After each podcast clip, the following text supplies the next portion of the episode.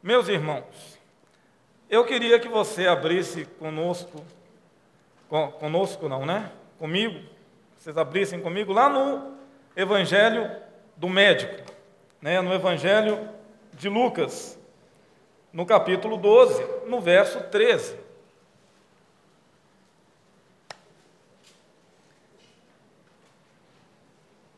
E hoje nós vamos compartilhar, né? A minha esposa disse assim: seja prático, né? Porque ela diz que, como eu sou professor, né? Eu fico com aquelas elucubrações mentais, né? Fico falando de um tanto de teorias e por aí vai. É... Eu nem sei como é que eu vou lidar com essa mão solta aqui, porque os meninos lá no Colégio Batista, né? Já estão acostumados a me verem com uma bolinha de basquete na mão, né? Que eu falo que tem três funções, né? Uma é para quando eu jogo para eles, eles têm que participar da aula. A outra é para quando o menino está dormindo. Essa semana eu fiz com dois.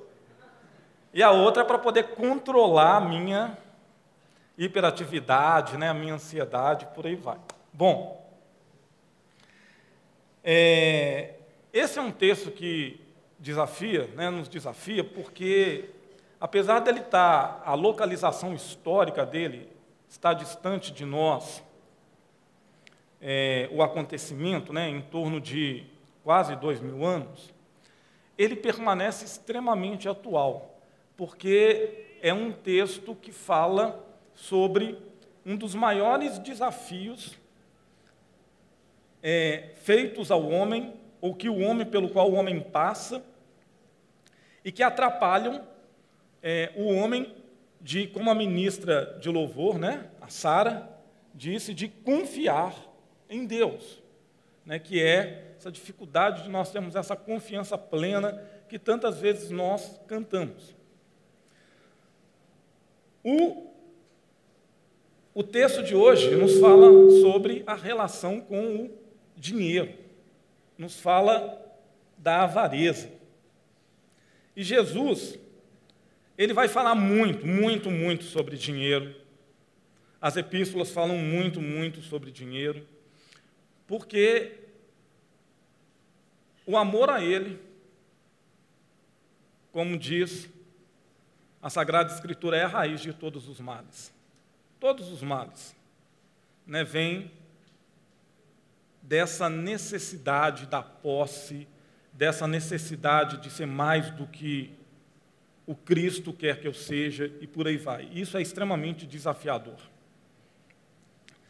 É, o texto que se nos apresenta começa dizendo assim, nesse ponto, né, no ponto em que o Clélio te deixou aí, na semana passada, que as pessoas estavam ouvindo e eram pessoas extremamente bem formadas, é, outras pessoas elas podiam não ter essa boa formação, mas elas eram pessoas trabalhadoras, envolvidas, não tinha nenhum preguiçoso aqui. É isso que interessa aqui para nós hoje.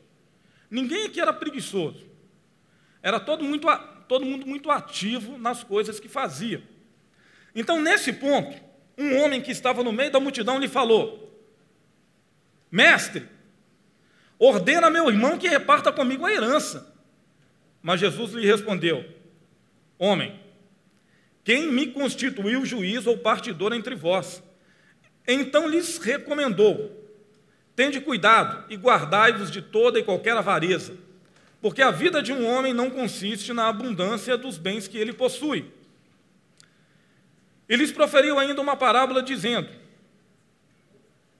O campo de um homem rico produziu com abundância, e arrazoava consigo mesmo, dizendo: Que farei, pois não tenho onde recolher os meus frutos e disse: Eu vou fazer isso. Eu vou destruir os meus celeiros, vou reconstruí-los maiores ainda e vou recolher todo o meu produto e todos os meus bens. Então vou dizer à minha alma, vou dizer a mim mesmo: Tenho em depósito muitos bens para muitos anos. Descansa, come, beba, beba, regala-te. Mas Deus lhe disse: Louco, esta noite te pedirão a tua alma. E o que você preparou? Para quem será?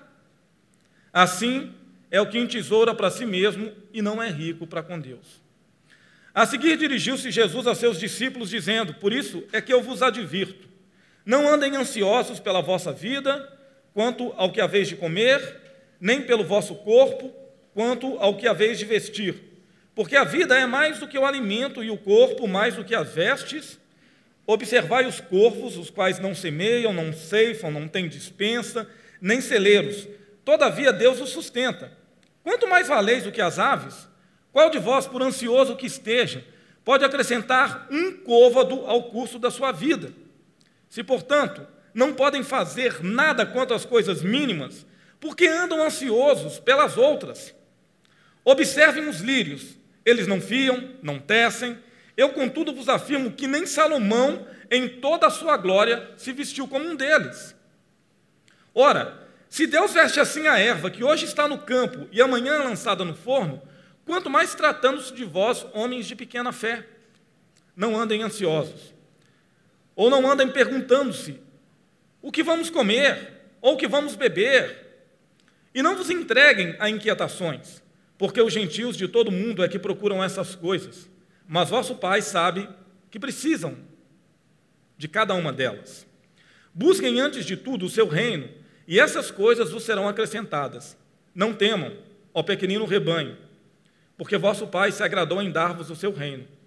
Vendei os vossos bens e dai esmola. Fazei para vós outros bolsas que não desgastem, tesouro inextinguível nos céus, onde não chega o ladrão, nem a traça consome. Porque onde está o vosso tesouro, aí estará também o vosso coração. Uma pergunta, uma advertência, uma parábola e um sermão inteiro para poder falar sobre a avareza. Esse garoto, né, esse moço, ele chega até Jesus e ele tem uma pergunta legítima. Os seres humanos, é, as, as perguntas dos seres humanos são legítimas. Qualquer pergunta que seja. Eu sempre falo para os garotos: não tem dúvida boba. Bobagem é não tirar dúvida, não perguntar, é não ir pelo processo de tentativa e erro. Ele tem uma questão, ele quer que Jesus o ajude a convencer o irmão a repartir a herança com ele. E por que, que ele presume que Jesus possa fazer isso? Porque Jesus, mesmo não tendo tido a formação de um rabino, é um rabi. Ele não é um rabino, né, oficial, como os outros são. O processo de formação dele foi completamente diferenciado. E por que que é, ele se dirige né, dessa forma, mestre, né, rabi? Porque ele sabia muito bem que os rabinos, eles tinham, na época de Jesus, a função não apenas religiosa, mas a função jurídica também. Então, eles podiam julgar causas civis. Essa daqui é a motivação desse garoto chegar até Jesus, né, desse moço, né, não posso falar garoto, desse moço chegar até Jesus e pedir que ele resolva a questão da herança com o irmão dele. Nós não sabemos se o irmão dele ficou com toda a herança, porque existia uma brecha na lei que dava direito para o pai tirar a herança de todos os filhos e dar só para um. O padrão normal era o primogênito recebia uma porção dobrada da herança e o outro, os outros recebiam uma porção simples. Mas existia também essa possibilidade, que era pouco usada, mas existia essa brecha que dizia que o pai tinha toda a liberdade de dar, de doar a herança para quem ele quisesse. Bom, não dá para trabalhar aqui com a possibilidade, porque dizer o que estava acontecendo aqui é ofender o texto. Mas Jesus, ao invés de responder para ele,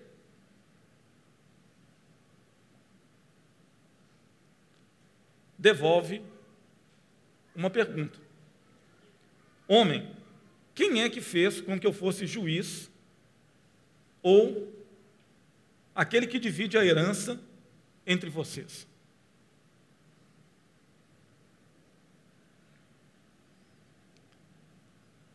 Jesus ainda não está tratando da avareza aqui. Jesus está deixando claro para ele que ele é um rabi diferente. Jesus está dizendo para esse homem: a minha missão não envolve essas coisas. Jesus tem um senso profundo de missão. Ele tem um foco de missão. E resolver essas querelas, essas coisas pequenas, seria desviar da missão que o Pai tinha dado para ele. A missão de Jesus era estabelecer e anunciar o reino de Deus entre os homens. Viver essa realidade. O foco da missão de Jesus era esse. Jesus não ia desviar da missão. E é por isso que Jesus pergunta: quem é que fez com que eu fosse esse juiz agora entre vocês? A minha missão não é essa. A missão de Deus é nos orientar para que na nossa missão nós estejamos submetidos à missão maior que é a missão de Deus. Cada um de nós aqui tem uma missão, tem um propósito, que Deus deu e recebeu pelo menos um dom que não é inferior em nada ao dom do irmão, para que nós fôssemos capacitados de forma sobrenatural para cumprir essa missão, esse propósito que Deus nos deu. Mas essa missão, ela vai estar sempre submissa à missão maior, que é a missão de Deus. E é por isso que nós podemos dizer que nós somos irmãos, nós somos filhos amados de Deus. Nós estamos ligados através dessa missão. Esquecer dessa missão que nós temos e desse vínculo que ela estabelece entre cada um de nós e que nos liga a Deus é romper com um senso de confiança. É tornar cada música que nós cantamos músicas que são da boca para fora.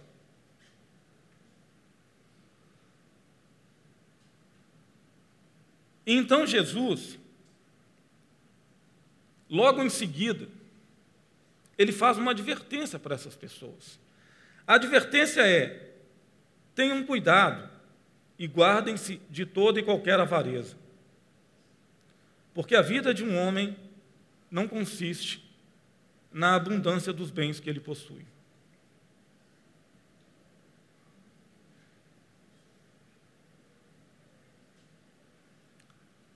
É uma declaração muito forte. Ele disse: tenham cuidado. Mas a avareza é tão poderosa que Jesus, junto com essa declaração de tenham cuidado, ele diz: guardem-se. Você precisa se guardar da avareza. Jesus ele adverte a gente em várias passagens sobre isso. Eu anotei algumas aqui para você. Marcos 7, 22, Romanos 1, 29, 1 aos Coríntios 5, 10, 11, Efésios 5, 3, Colossenses 3, 5, 1 Timóteo 6, 10, 2 Pedro 2,14, e tem uma lista enorme aqui que eu não vou ficar citando. De tão sério que a avareza e o amor ao dinheiro é, e que tem o poder de nos desviar da missão, do foco. Né? Então Jesus está dizendo para essas pessoas: olha, pega um exemplo dele. Tenham muito cuidado e guardem-se da avareza.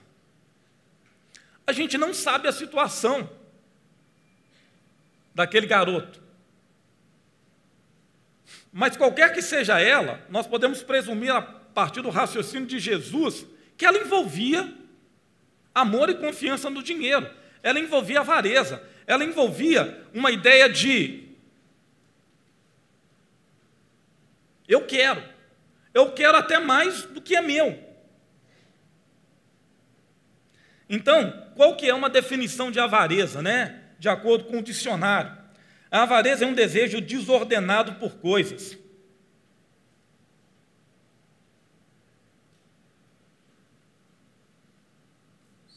Não é só por dinheiro. Dinheiro é uma coisa que consegue comprar coisas. Mas ele é uma coisa também. É um desejo desordenado. Olha, percebe? Não tem problema em ter desejo por coisas. Ter desejo por coisas não é avareza. É avareza quando é um desejo desordenado. É mais ou menos assim. Nós vemos e nós queremos. A gente precisa. Eu começo a criar, a gente se rende à propaganda. Aquele senso que a propaganda cria em nós de necessidade quando aquilo não é necessário. A propaganda tem esse poder, né? De criar em nós necessidades. Então a gente começa a ver e a gente começa a querer. E quando a gente percebe essas coisas materiais, elas geraram um grau de ordem, de tal, um grau de desordem tão grande em nós, que a nossa vida passa a ter sentido só se nós as possuímos. Então, o sentido da vida começa a se conectar com possuir ou não aquelas coisas. É por isso que Jesus está falando: toma cuidado com a avareza. Esse menino está querendo mais do que ele tem que ter. Por quê? Porque ele está controlado pela desordem. Nós costumamos dizer que os adolescentes do nosso período são assim que as pessoas da nossa época são assim. Mas a verdade é que se todos nós não guardarmos o nosso coração, todos nós somos suscetíveis à avareza. A avareza, então, não é simplesmente eu ter e não querer compartilhar com o outro. É aquele senso de que eu quero comprar, mas eu sei que eu não posso pagar.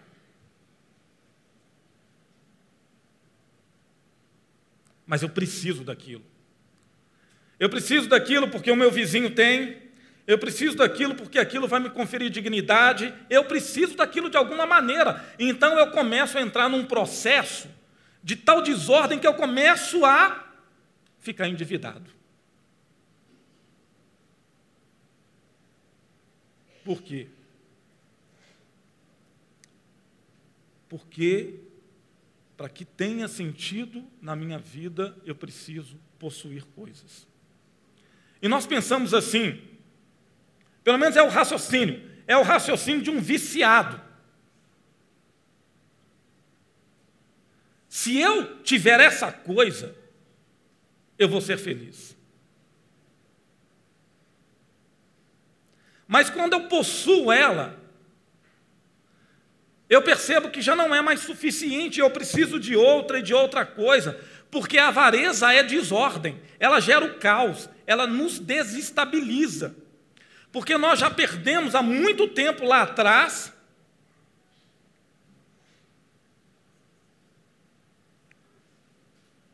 a direção daquele ser que produz ordem e sentido para nós.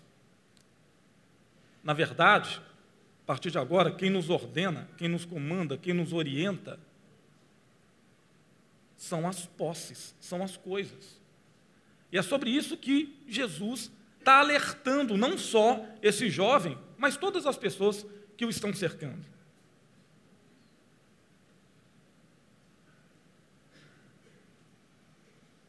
Não há nenhum problema em fazer compras no cartão de crédito. Mas a avareza se manifesta quando eu tenho um sentido desordenado e eu preciso usar aquele cartão de crédito e eu divido ele em, a compra em 5, 10 vezes, e na verdade eu não preciso daquele produto. Eu não preciso daquela coisa de verdade. Quando eu reflito de uma forma racional e objetiva. Então, por exemplo, né, vou contar uma experiência prática. Já tem mais de um ano que eu estou sem televisão em casa. E de tempos em tempos, né, a avareza, né, porque a carne e o espírito ficam brigando dentro do cristão, né? De tempos em tempos a avareza começa a soprar no meu ouvido, começa a brigar lá dentro, começa a dizer assim: você precisa de uma televisão, você precisa de uma televisão, você precisa de uma televisão, né? Toda vez, né, que eu vou no bulevar, né, eu fico ouvindo, você precisa de uma televisão, passa na frente da Casa dos Bahia lá, você precisa de uma televisão. E aí eu preciso da ajuda, né, do Espírito Santo, mas, né, de uma ajuda direta, né, da da minha esposa também, né, que às vezes ela não é tão espiritual quanto o Espírito Santo, e ela diz assim: você não precisa, nós não vamos comprar, e aí eu vou sendo trabalhado na avareza. Não é porque aí eu vou fazer dívida que eu não preciso de fazer. Para quê? Não, para dizer assim, eu tenho uma televisão. Né? Outro dia eu vi uma televisão que custava 7 mil reais, cara. Eu fiquei pensando assim, meu Deus, essa televisão ela deve até me levar né, de carona para os colégios onde eu dou aula, porque ela é o máximo em tecnologia. E a gente não vai percebendo como que a gente vai se deixando guiar por essa avareza. Outra coisa é o emprego. O emprego é uma benção. Tanto que o garoto lá está precisando de um emprego, está precisando de um trabalho né? Porque a gente sabe que onde não há espaço para o trabalho, para o emprego, o tráfico de drogas consegue entrar com facilidade. Mas, quando a gente fala aqui sobre um emprego, é que existe um momento em que o um emprego se torna o altar da avareza, porque ele passa a interferir na sua relação com Deus é quando o emprego que te dá dinheiro, que te dá sustento, para poder comprar as coisas, ele passa a interferir na sua relação com Deus. Você passa a ser mais devotado à carreira do que a Deus. Aí a gente começa a perceber que a carreira tem mais espaço do que a relação com Deus, do que a oração, do que a palavra, do que isso, do que aquilo. E é bem interessante nós vermos uma tradição que demonstra isso. Hoje, isso mudou. Mas na nossa sociedade, até a década de 80 e 90, quem era o grupo de cristãos que mais participava de reuniões de oração? Hã? As mulheres. Por quê? Porque os papéis ainda eram muito bem definidos na sociedade. Você não tinha um número absurdo de mulheres trabalhando fora. Aí a gente já percebe como é que a avareza ela usava a estrutura social para criar um senso de desculpa para nós homens. Para nós não precisarmos orar tanto, estudar tanto a palavra e por aí vai. Tem até um termo elegante hoje, né, para, eu não sou bom de inglês, né, para para falar sobre a avareza, né, sobre essa idolatria do trabalho, que é o isso aí, tá vendo como é que você sabe? Então, é, é uma devoção. E, gente, Hebreus 13, 5, eu até anotei aqui para você, né, se você quiser abrir lá comigo, pode abrir, mas está anotado aqui para você. Seja a vossa vida sem avareza, contentem-se com as coisas que vocês têm.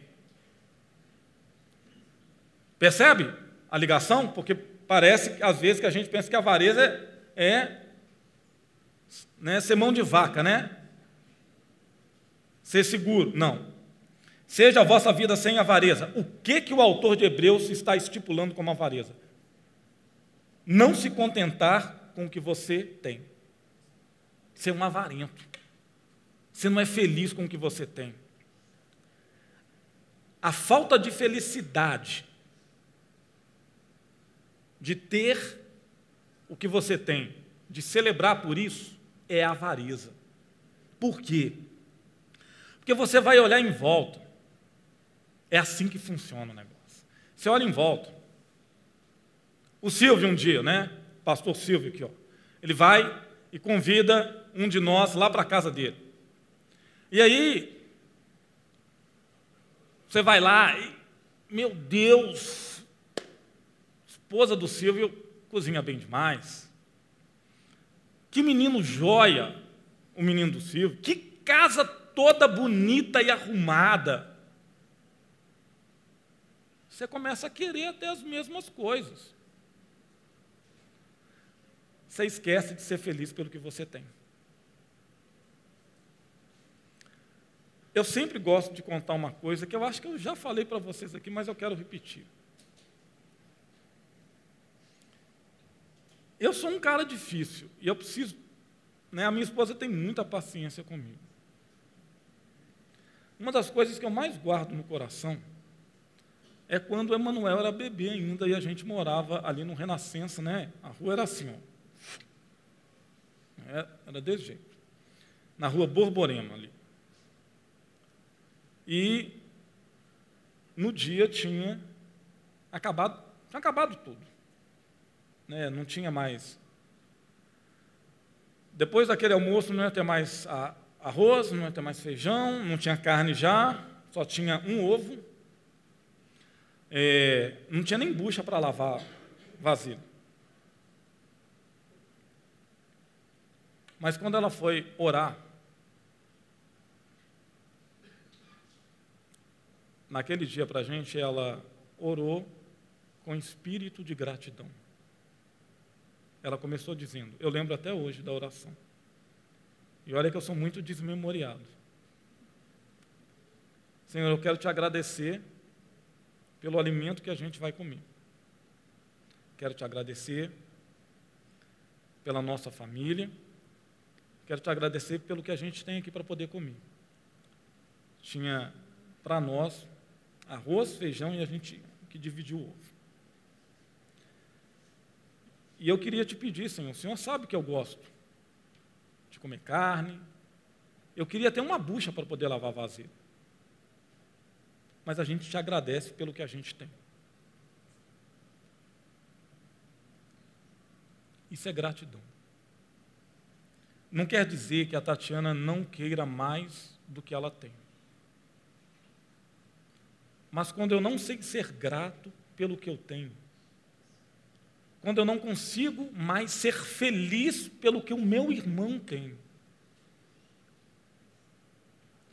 ou seja, eu preciso ter as coisas que ele tem, né?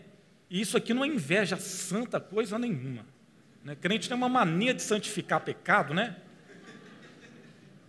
Eu preciso ter as coisas que ele tem. Não. Isso não é um padrão de vida adequado.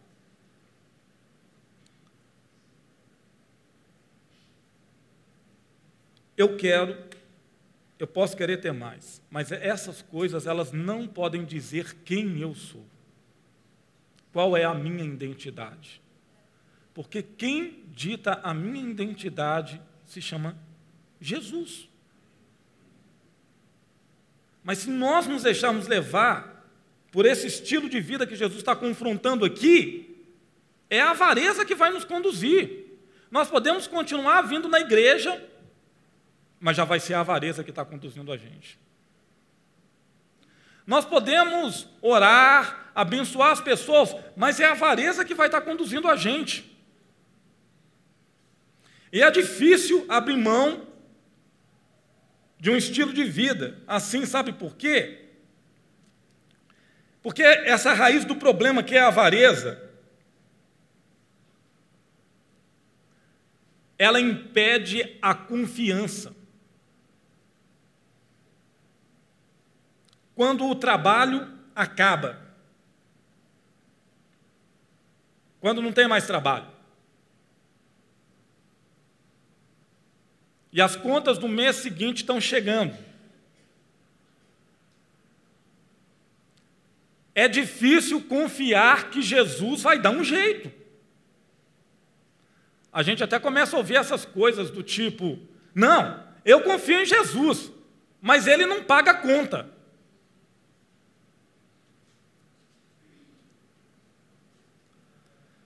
As pessoas falam que eu não sou muito espiritual, não. Aquele, né, sou, eles falam que eu sou muito racional e tal. Mas então eu vou te dizer uma coisa espiritual, né? né se é que isso é espiritual.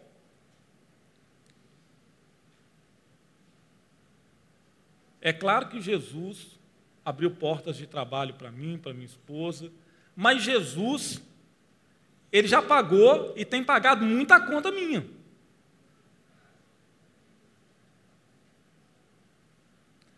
Muitas vezes eu virei para a Tatiana e falei assim: olha, Deus vai dar um jeito. E aí era a hora dela ficar brava comigo. Ela é baixinha, mas ela é brava. Deus vai dar um jeito. E Deus dava um jeito. Naquele dia, Deus deu o jeito dele. Ele ouviu a oração dela e garotos, adolescentes, foram um canal de Deus para poder responder. Eu cuidava de um grupo de teatro da rede de adolescentes naquela época. E tinha uma lá que era muito espevitada, agitada, assim, que nem eu. Chamava, chama Núbia, né? Está vivendo lá no Mato Grosso. E ela, junto com os meninos todos, né? Ela tinha aquela mania, né? Ela era meio, assim, mandona, né? Gostava do jeito da Núbia, que ela põe as coisas para funcionar.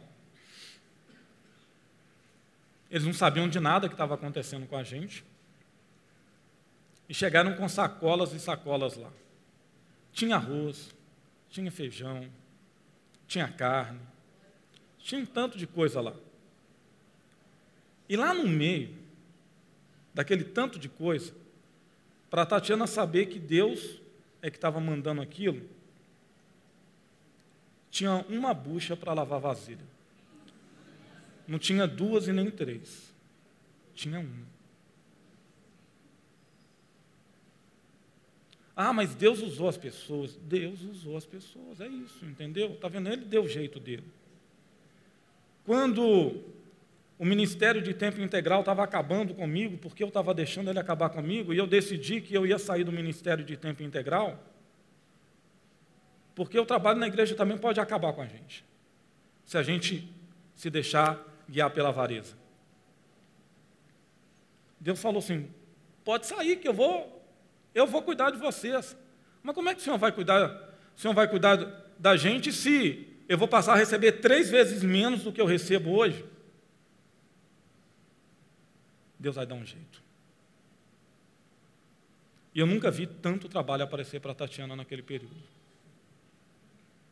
E quando o trabalho parou de aparecer para Tatiana, ele começou a aparecer para mim, escolas começaram a me chamar para dar aula, Deus vai dar. Deus vai dar um jeito. Na semana passada, eu não fui lá ainda, né? Mas eu fui naquela dispensa na semana passada e eu vi aquela dispensa muito cheia.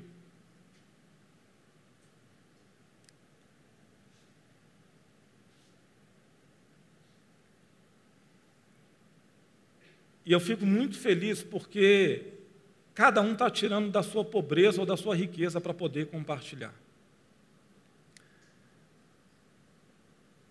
É um jeito das pessoas aprenderem que Deus vai dar um jeito, Deus vai cuidar. E como que isso faz diferença para a vida das pessoas?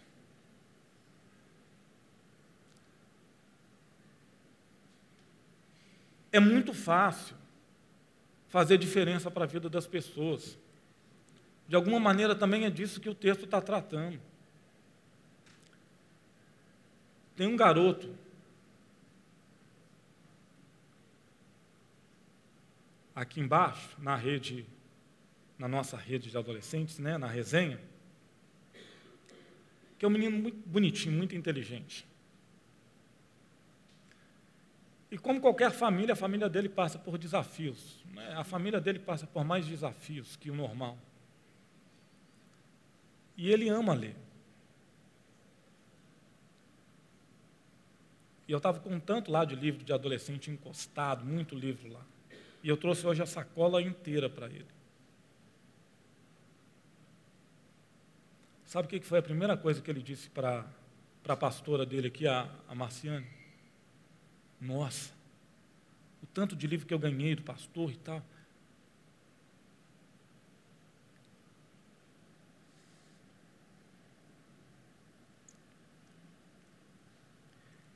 Eu vou poder compartilhar com meus colegas na escola esse tanto de livro.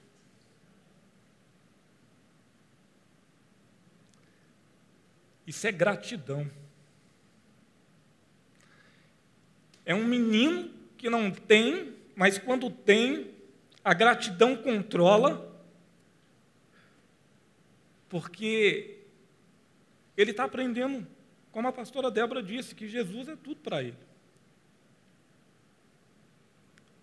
E se Jesus pode dar esses livros para ele, a fonte não vai secar, ele pode, ele pode compartilhar.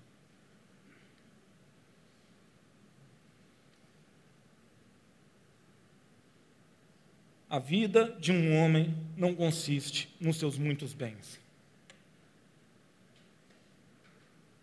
É isso que Jesus no final fala. Coisas materiais não são tudo. Elas não dão sentido para a vida. O que, que é realmente duradouro? É disso que o texto está tratando. Né? Você não pode ver nada de duradouro naquilo que é passageiro. Ninguém leva dinheiro para caixão, ninguém leva livro, ninguém leva roupa. A roupa vai ser comida com o corpo. E é por isso que Jesus contou essa parábola que a gente já leu. De um cara. O cara ele tinha um desejo legítimo. Vê se está errado. A produção aumentou no ano. Ela aumentou naquele ano. Então, se não vai caber, tem que derrubar mesmo o celeiro e construir um maior. Não é isso que Jesus está atacando aqui. É a motivação. É aquilo que direciona a cosmovisão dele, que faz ele ler o mundo e dizer assim: eu preciso construir celeiros maiores. Ele não quer construir celeiros maiores para poder compartilhar com as pessoas. Ele não quer construir celeiros maiores para poder se regalar junto com as pessoas, para que o fruto da bênção da terra, através das mãos de Deus que chegou até ele, possa abençoar outros. Não. Ele diz que a motivação dele, né, o texto diz, que agora que eu tenho muito em depósito, para muitos anos, eu posso descansar, eu posso comer, eu posso beber e eu posso me alegrar. Eu, eu, eu e eu de novo. A celebração do indivíduo. Porque a avareza faz isso. Faz com que a gente perca o senso de comunidade.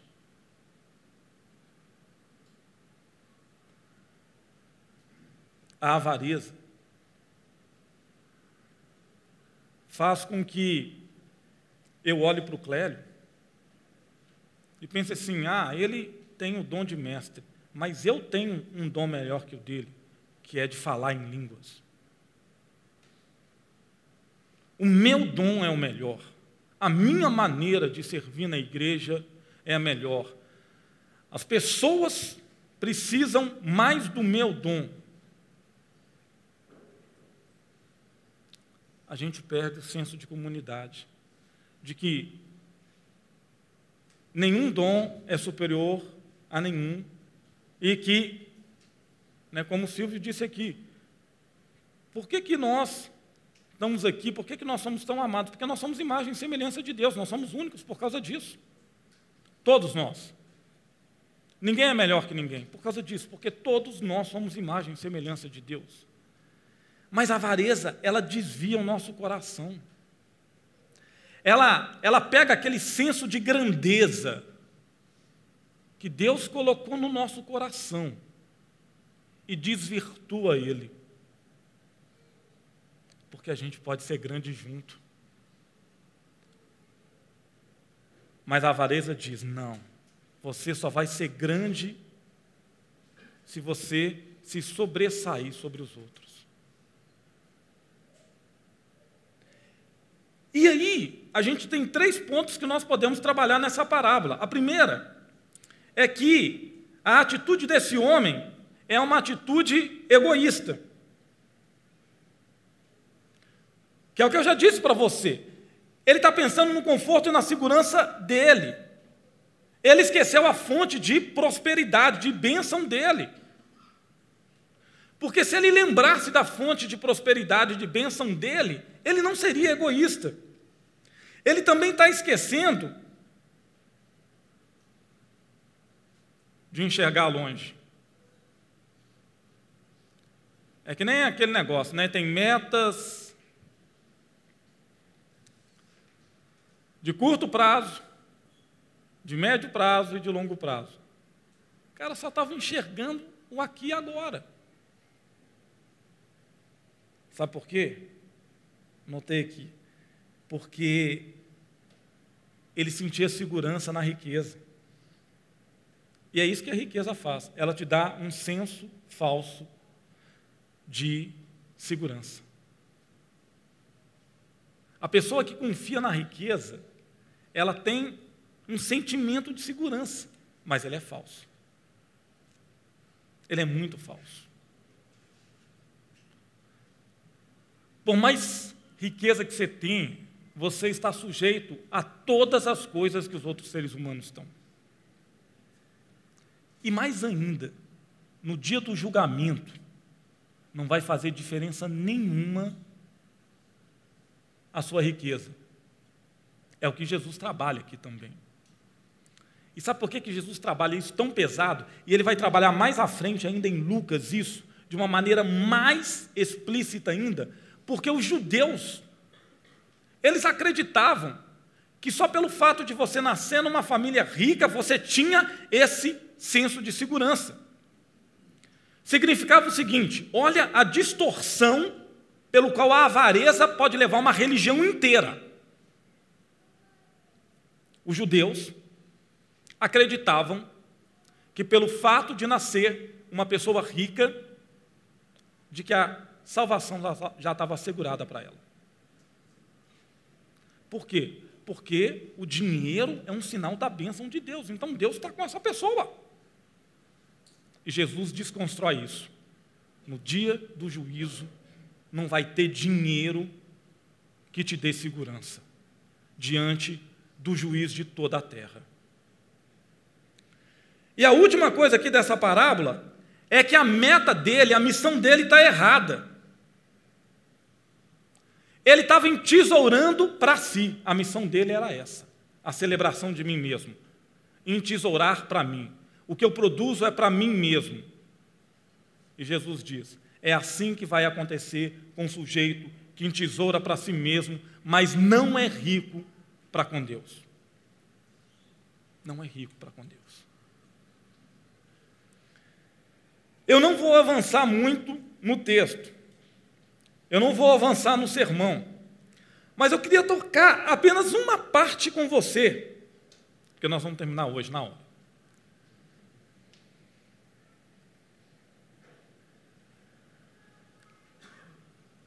Talvez alguém, com toda a liberdade, porque nós somos seres humanos, possa ter pensado assim, mas é, tem muito nesse conceito que está sendo apresentado que é fantasioso, não é prático. Deixa eu te lembrar do que Jesus escreveu, do que Jesus falou para os discípulos. E todo mundo aqui é discípulo de Jesus. Amém? Então agora Jesus vai falar para você. Jesus é como se Jesus tivesse feito assim, ó, a multidão está aqui. Aí ele fez isso aqui, ó. Agora eu vou falar para vocês. Isso aqui é para vocês. Eles não vão entender isso. Eles não estão, né, como dizem os adolescentes, na nossa vibe. Eles não estão na nossa onda, eles não entendem isso aqui. Isso aqui serve para vocês.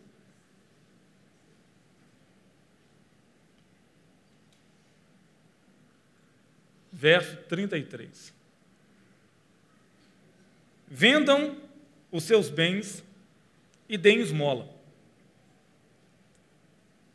Façam para vocês bolsas que não desgastem, tesouro inextinguível nos céus, onde não chega o ladrão, nem a traça consome, porque onde está o seu tesouro, aí também está o seu coração.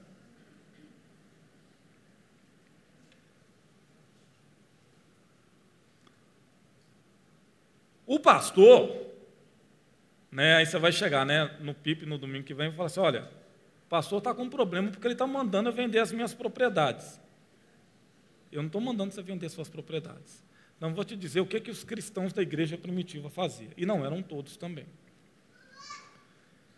Muitos cristãos primitivos, eles vendiam as suas propriedades para ajudar os irmãos necessitados. Mas o que que essa parte aqui quer trabalhar, o princípio que está por trás. É o princípio da administração. Quem administra o meu coração vai ter o poder de orientar as minhas riquezas. Se a avareza administra o meu coração, eu vou reter. Se o Senhor Jesus administra o meu coração, eu vou ser generoso. Essa passagem aqui é um convite para que nós sejamos generosos uns com os outros. E mais ainda, né, para que essa generosidade seja uma generosidade cuidadora, porque o discipulado cristão é prático. Não adianta eu saber um tanto de coisa da Bíblia, da revelação de Deus, e não viver a prática dela. A generosidade é uma das coisas. A generosidade em partilhar os bens, a generosidade em ajudar o irmão que precisa de um trabalho, a generosidade em ajudar aquele irmão, aquele irmão que precisa de um ouvido amigo, de uma orientação, que ele precisa de alguém para andar uma milha a mais com ele no caminho do discipulado. Então é um convite à generosidade. Porque esse estilo de vida, aonde o Senhor Jesus administra o nosso coração, é o estilo de vida que não se deixa conduzir ou dominar pelo dinheiro ou pela avareza. Né? Eu pus assim: olha, em vez de armazenar nossas posses, a gente precisa se ver como administrador, como nos vermos como administradores de tudo que possuímos e usar essas bênçãos para Deus e para o seu povo. 1 Timóteo 6, 17 a 19, de uma forma sintética, Paulo diz o seguinte: Sejam generosos, sejam misericordiosos e sejam prontos a partilhar, a dividir os bens que vocês têm uns com os outros. Para nós finalizarmos. Um dos exemplos mais tristes que nós encontramos nas Sagradas Escrituras, e por isso Paulo orientou a igreja de Corinto, está no capítulo 11. Quando no dia da ceia, Paulo precisa dizer para eles: olha, vocês que estão se deixando dominar pela avareza, o coração de vocês é administrado não por Cristo, mas pela avareza. Porque vocês têm muito em casa para comer. Aí, no dia da celebração da ceia, vocês trazem essas coisas, comem desenfreadamente, vendo que o irmão ao seu lado nada tem para comer e não dividem. Vocês estão muito equivocados e não entenderam de que espírito vocês fazem parte. Não do espírito da avareza, mas do espírito que diz: sempre bom, muito bom é partilhar. Então, meu irmão, eu quero te desafiar, porque eu me sinto desafiado também pelo Espírito Santo. E isso vai contra a minha natureza, e eu sei que vai contra a sua natureza, porque é uma natureza de queda, é pecaminosa, que está sendo redimida num processo constante de santificação que foi iniciado pelo Espírito Santo e é constantemente monitorado por ele. Eu quero te desafiar a ser um partilhador, a ter um coração que ama a partilha, a ter um coração que mais do que amar a herança, ama o Deus que nos dá todas as coisas junto com o senso de missão de nós divulgarmos o reino dele. Lembra sempre disso. Deus vai cuidar de você. Ele vai dar um jeito. Mas partilhe da sua pobreza. Ninguém é tão pobre que não tenha nada para dar. Eu te desafio a isso. Amém? Vamos nos colocar em pé?